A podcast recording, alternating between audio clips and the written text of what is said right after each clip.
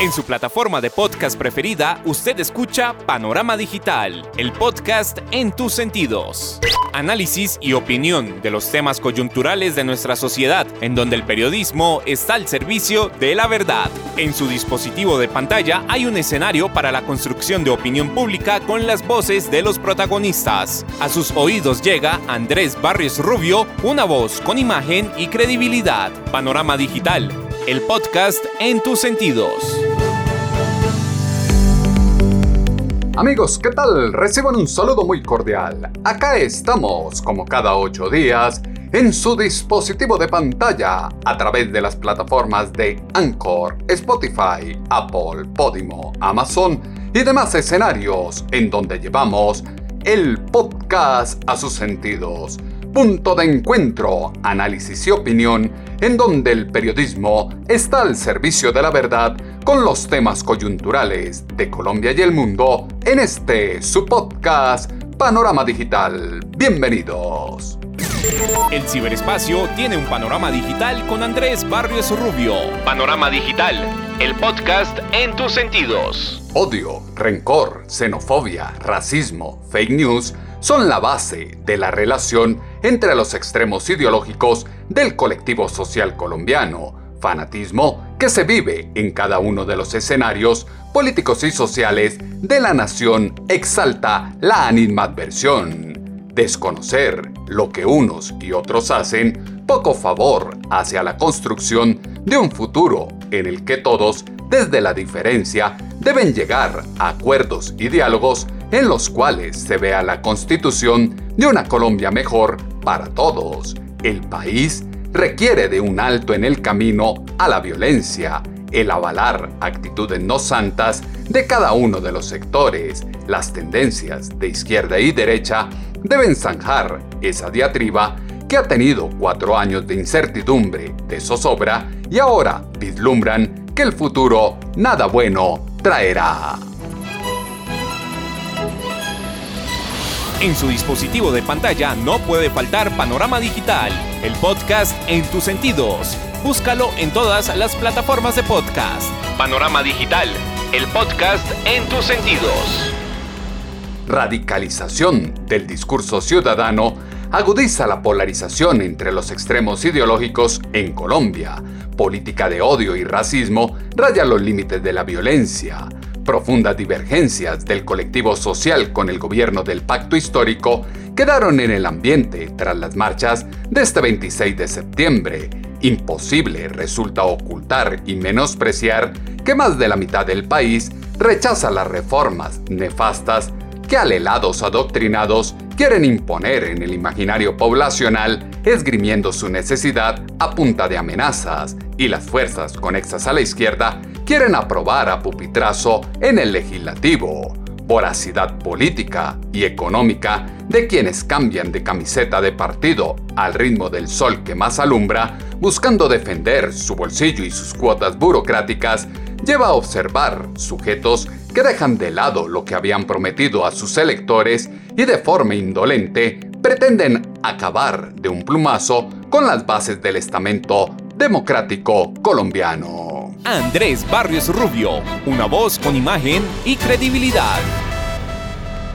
Incompetente transformación al sistema de salud, la política energética de la nación y el régimen tributario deben ser confrontadas con argumentos y no con agresiones racistas, tintes machistas o animadversiones producto de la mentira arenga de odio irracional de Esperanza Castro, que se robó la atención de todos en medio de las marchas que llegaron a la Plaza de Bolívar, distante está del comportamiento sensato que debe primar en la masa protestante que sin vandalismo, capuchas, causar terror o destruir bienes públicos y privados salió de forma importante a manifestar el inconformismo ciudadano actitud negacionista de los seguidores de la extrema izquierda les impide aceptar y reconocer qué tan graves son los ataques discriminatorios contra su vicepresidenta como los que ella origina en redes sociales.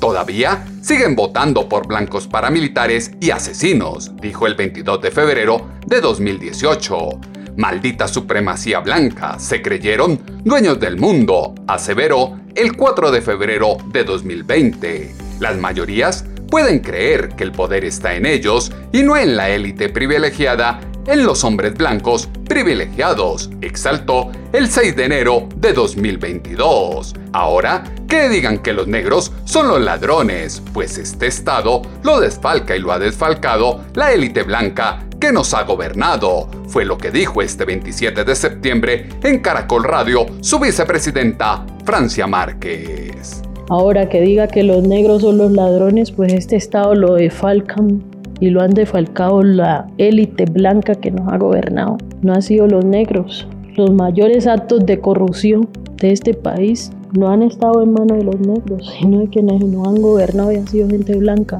Sí, y no por eso no digo todos los blancos son ladrones. No, no.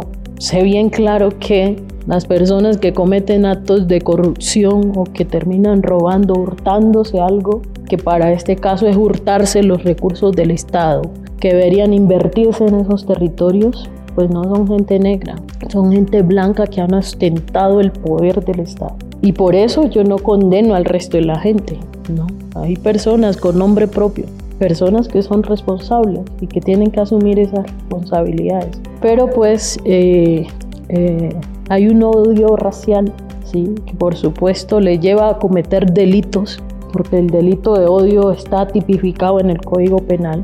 ¿sí? Al señor Polo Polo le tocó retratarse, a la señora Marvel les tocó retratarse precisamente por esas situaciones. Entonces, eh, bueno, yo creo que es la justicia quien tiene que proceder a tomar, eh, pues, investigar estos hechos de violencia racial. Discurso de odio y discriminación en el que unos fungen de víctimas, pero son los primeros en promoverlo como se acaba de escuchar. El pregón segregacionista enciende pasiones y enseguece el pésimo proceder de un gobierno incompetente ante el cóctel de crisis que afronta. Mal le queda al petrismo que su presidente y el equipo de gobierno se niegue a aceptar o minimice los problemas que salen a la luz pública y se sustentan con pruebas audiovisuales, desinformación que se auspicia con Noticias Globo o Sonda desde la Casa de Nariño, los ministerios y las principales fuentes gubernamentales son muestra del talante y la ética de una apuesta política que se sostiene en las bases constituidas por la mitomanía de Gustavo Francisco Petrurrego. En Colombia, esta semana protestó esa mitad del país que votó en contra del líder del pacto histórico y que está viendo que sus temores estaban justificados, fue lo que aseguró en Semana en Vivo la analista Salud Hernández. El lunes fueron las dos Colombias una de ciudadanos normales y corrientes que protestaron en las calles contra el presidente Petro sin violencia y sin ningún partido político a la cabeza.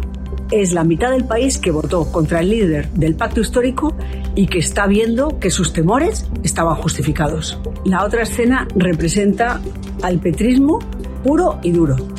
Primero dijeron que se verían las caras Maduro y Petro. Después que no iba ninguno. Y a última hora, el presidente decide que acude a la frontera para montar un show ridículo. Día histórico, exageró Petro. ¿Qué día histórico ni qué ocho cuartos?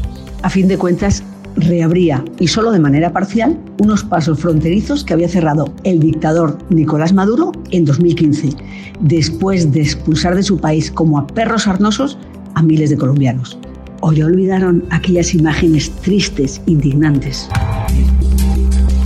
Entre tanto, la primera dama, Verónica Alcocer, continúa de turismo funerario. Ahora en Tokio para despedir al ex primer ministro Shinzo Abe que asesinaron. Un gesto más de desprecio a la vicepresidente Francia Márquez. Es la manera que tienen en Casa Nariño de entender como es el gobierno de la austeridad en el gasto. Sorpresa ver tanta gente en las calles en varias ciudades marchando contra el presidente Petro. Era una convocatoria de ciudadanos normales y corrientes, sin liderazgos políticos, en un lunes laboral y sin una organización clara. Algunos auguramos que sería un fracaso y vean que nos equivocamos. Aunque este gobierno aún no cumple los dos meses en Casa Nariño, está dando pasos agigantados hacia la Colombia socialista que se sueña el pacto histórico. No solo lo hace sin escuchar a la otra mitad del país, sino insultando a los que discrepan. Fue una sorpresa ver tanta gente en las calles. Lo que se vivió en el país fue Petro versus 10 millones, las dos Colombias que existen. Activismo social llevado al poder es lo que tiene a Colombia a puertas de volver al pasado. Imposición de antiguos sistemas manejados por los políticos amigos del gobierno de turno.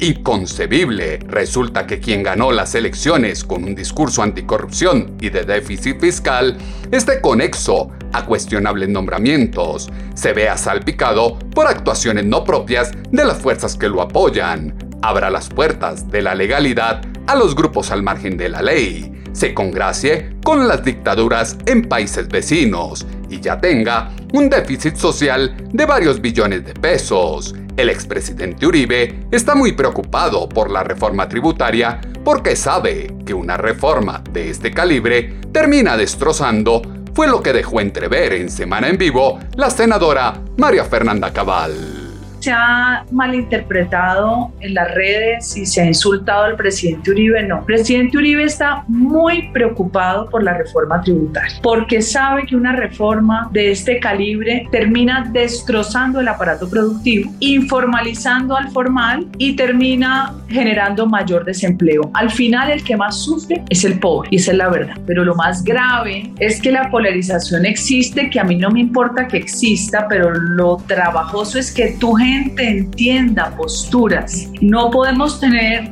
una visión blanco y negro. Se lo he dicho a muchos seguidores nuestros. Hay temas que se vuelven irreconciliables. Uno no puede solamente hacer oposición, menos siendo minoría y menos sabiendo cómo se maneja este Congreso. Uno tiene que ir a frentear. Eh, ayer las marchas demostraron que ahora lo pasamos a hablar, una insatisfacción y un deseo de expresarse, que eso se complementa, que uno no puede tener un partido en oposición a espaldas de los hechos políticos, solamente quedarse gritando eh, en réplicas o en red. No podemos tener una visión blanco y negro. Hay temas que se vuelven irreconciliables. Defensa acérrima que hacen los nadies de su mandatario y las reformas que más temprano que tarde irán en contra hasta de ellos mismos, denotan unas ansias locas de probar las mieles del desastre que se avecina y no es más que la réplica exacta del socialismo del siglo XXI de los venezolanos y que ahora en Colombia se conoce como izquierda progresista, actitud incoherente, contradictoria y escapista que vuelve un chiste la realidad que circunda a la nación, desvía la atención del oscuro pasado de quienes osan posar como adalides de la moral, ex militantes guerrilleros sobre los que pesan secuestros, violaciones y miles de delitos, muy a pesar de que quieran borrar su historia para venderse como héroes. El problema de Colombia como nación es que este es un país anómico, con mucha impunidad, como lo manifestó en Noticias Caracol la analista María Elvira Samper. Es que es, es, eh, digamos, es un país anómico, diría yo, es un país donde hay muchas leyes y no se cumplen, es un país con mucha impunidad, es, es un país con una geografía muy compleja, donde hay sitios, y eso ya es una frase común decir, hay mucho más territorio que Estado.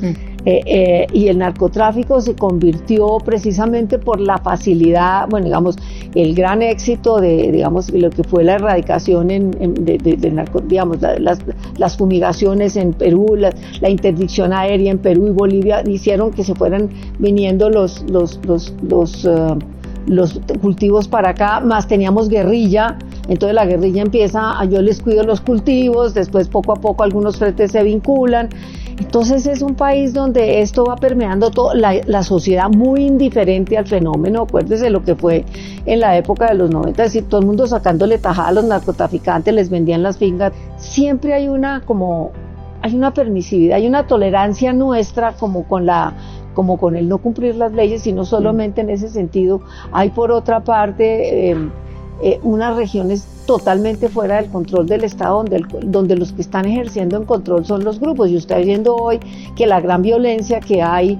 es entre ellos mismos. La violencia que hay en los territorios es producto de la voraz disputa que existe entre ellos mismos. La democracia colombiana merece una clase política que esté a la altura del momento que vive el país. Administradores públicos que antes que dictar cátedra actúen en consecuencia con las afugias que aquejan a los habitantes de la Colombia profunda y olvidada idilio del pacto histórico con las primeras líneas y la masa votante de los comicios en el mes de junio se resquebraja ante medidas diseñadas para dejar más pobres a las clases menos favorecidas.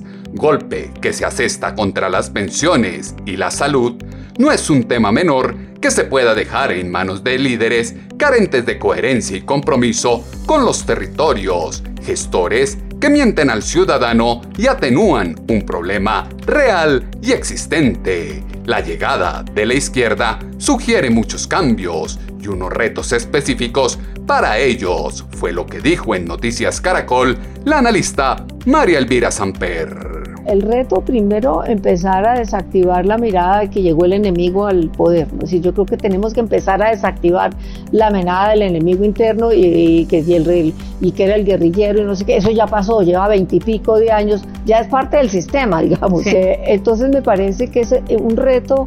Eh, el reto es entender, el reto es desentrañar qué hay detrás y no hacer, digamos, no, no simplemente que porque llegó la izquierda, primero porque a mí me parece que Petro se ha moderado, me parece que, digamos, en el, en el tema de, de, la, de, la, de, la, de la derrota de, del, de la, del, del, del, de la, del referendo de la constituyente en Chile, ah. me parece que Boric le dio una lección a Petro. Aquí Petro sale en un tuit y dice, volvió Pinochet, desconociendo una realidad totalmente distinta, porque esa ya no es tanto la, la constitución de, Pinochet, tenía más de 60 reformas, reformas de lagos, el problema fue de ellos mismos internamente, cómo se volvieron pequeñas burbujas dentro de la constituyente. Tanto es así que Boric sale por encima y me parece que ahí se crece y dice, seguimos en el proceso constituyente y tenemos que buscar consensos.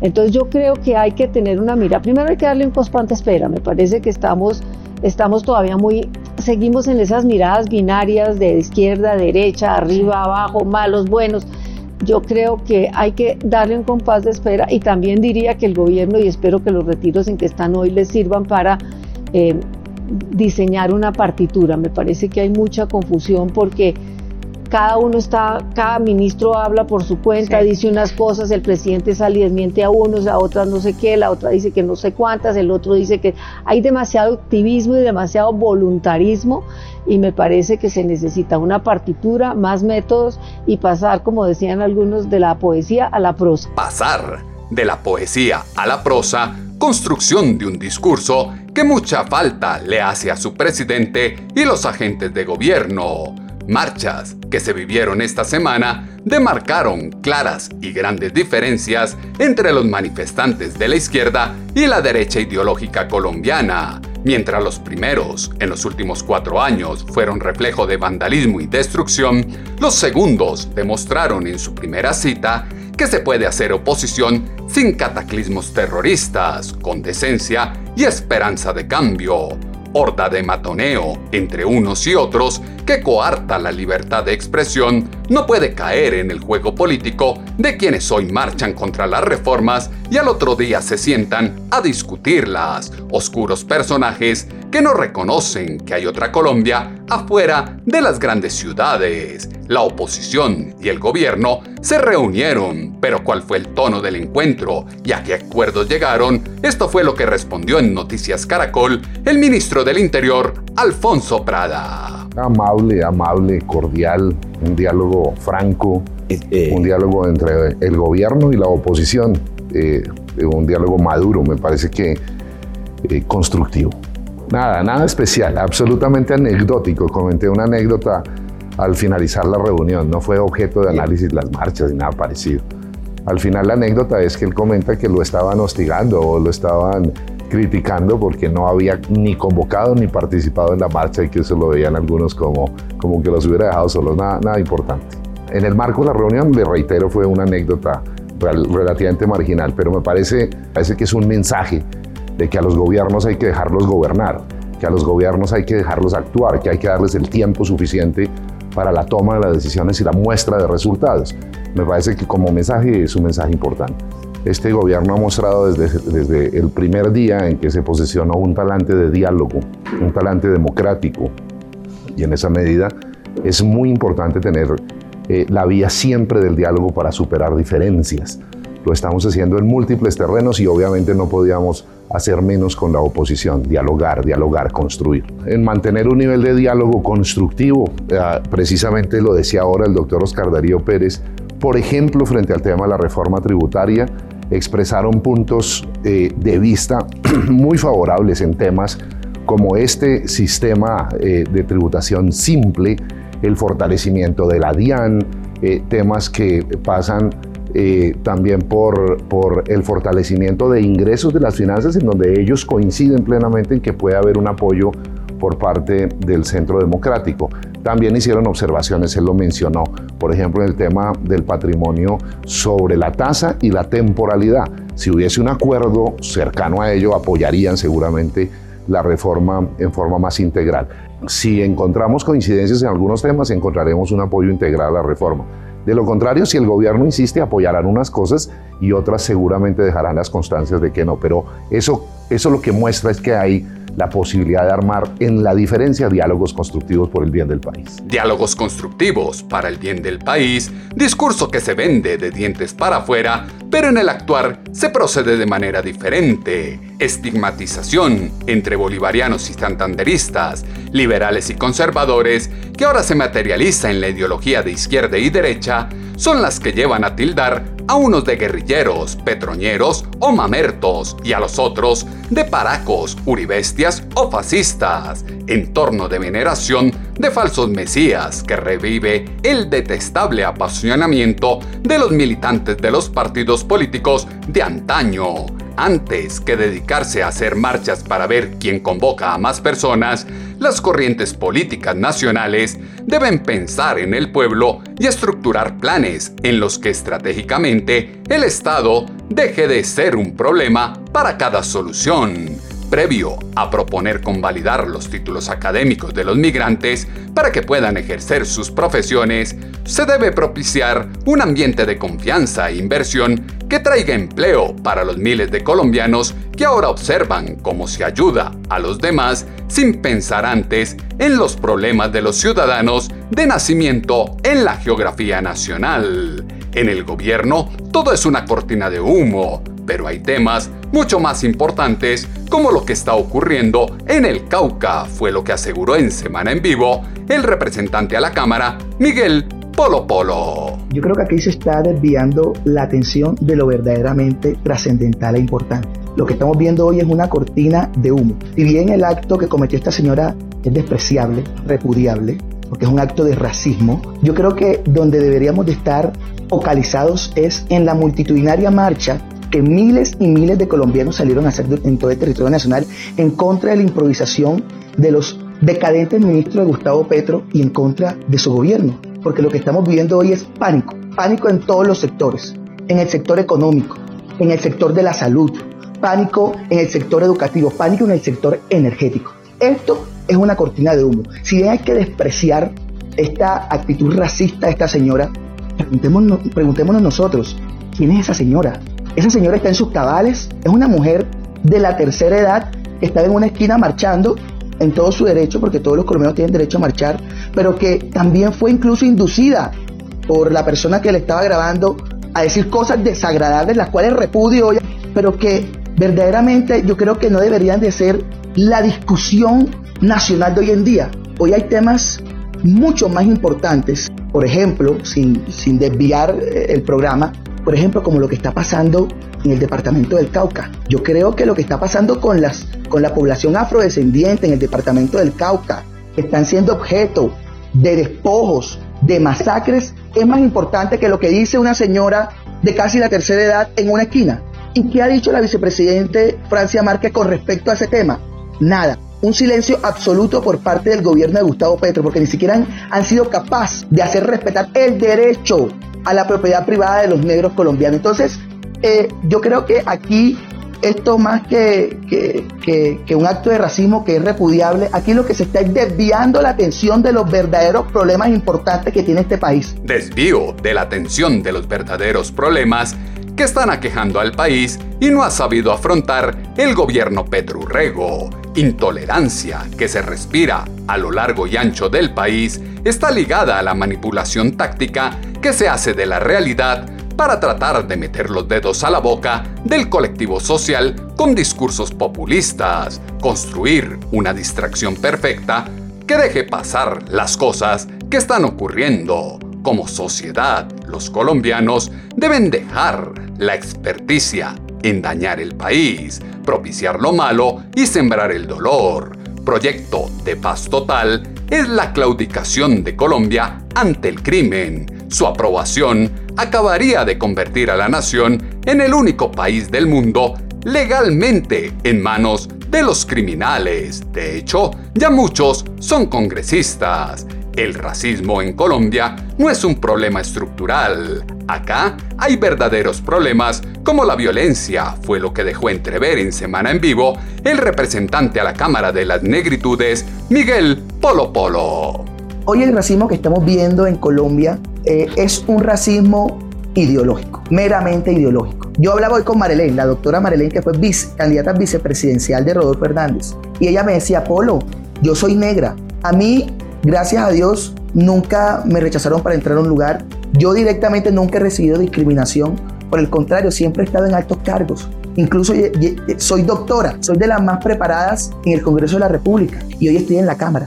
A mí nunca me han, me han discriminado. Yo le decía a Marele, a mí lo mismo. A mí nunca me han discriminado. Colombia es una sociedad de mestizajes. Colombia es una sociedad pluriétnica, es una sociedad multicultural, es una sociedad en donde yo yo puedo ser indígena y puedo ser negro si me da la gana porque mi abuelo era indígena y mis abuelos eran negros. Es una sociedad mezclada en donde el racismo no es un problema estructural. Aquí hay verdaderos problemas como violencia, Tal vez en Estados Unidos sí, allá sí hay un racismo estructural que sí hay que empezar a erradicar. Pero aquí en Colombia, si bien hay unos idiotas, hay unos imbéciles, pocos, que son racistas, la, hoy el racismo que vemos no es tanto por tu ser negro, sino que utilizan tu color de piel para atacarte políticamente. Porque yo te garantizo que si yo fuera de izquierda, muchos de los izquierdistas que hoy me atacan diciéndome negro, esclavo, vendido, domesticado, no me estuvieran atacando, sino que me estuvieran defendiendo y estuvieran hasta indignados como hoy lo están con Francia Márquez. La discriminación que se vive en Colombia es ideológica y se mira desde la óptica de a quien se sigue y venera.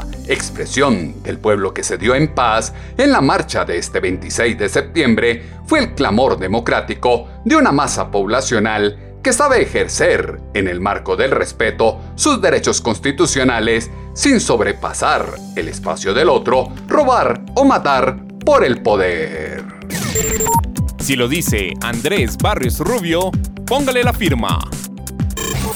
Idea de construcción de un futuro mejor no puede estar ligado a aplicar las ideas y lugares comunes que ya fracasaron en los paraísos socialistas de la izquierda el progresismo y sus imposiciones violentas van en contra de cualquier forma de representación de las tradiciones que han constituido a Colombia, elementos que fueron insumo para la columna de opinión en pulso.com que esta semana titulamos Intolerancia. Sus comentarios, como siempre, los esperamos en la cuenta en Twitter, arroba atutobarrios, o en la página web www.andresbarriorubio.com.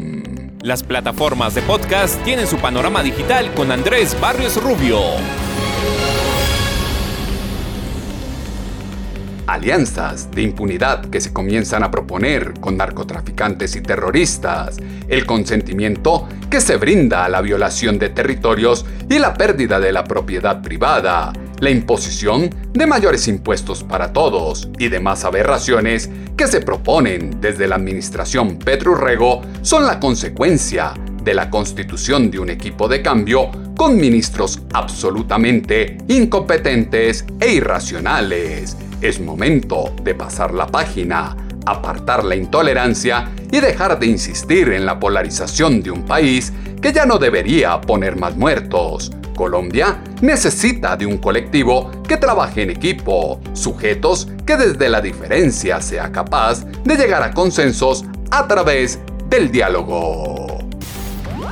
El panorama digital se amplía en www.andresbarriosrubio.com. En ocho días volveremos a tener una cita, ustedes y nosotros, acá en su dispositivo de pantalla, a través de las plataformas de Anchor, Spotify, Apple, Podimo, Amazon y demás escenarios, en donde llevamos el podcast a sus sentidos. Punto de encuentro, análisis y opinión, en donde el periodismo está al servicio de la verdad con los temas coyunturales de Colombia y el mundo en este su podcast Panorama Digital con Andrés Barrio Rubio. En su plataforma de podcast preferida, usted escucha Panorama Digital, el podcast en tus sentidos. Análisis y opinión de los temas coyunturales de nuestra sociedad, en donde el periodismo está al servicio de la verdad. En su dispositivo de pantalla hay un escenario para la construcción de opinión pública con las voces de los protagonistas. A sus oídos llega Andrés Barrios Rubio, una voz con imagen y credibilidad. Panorama Digital, el podcast en tus sentidos.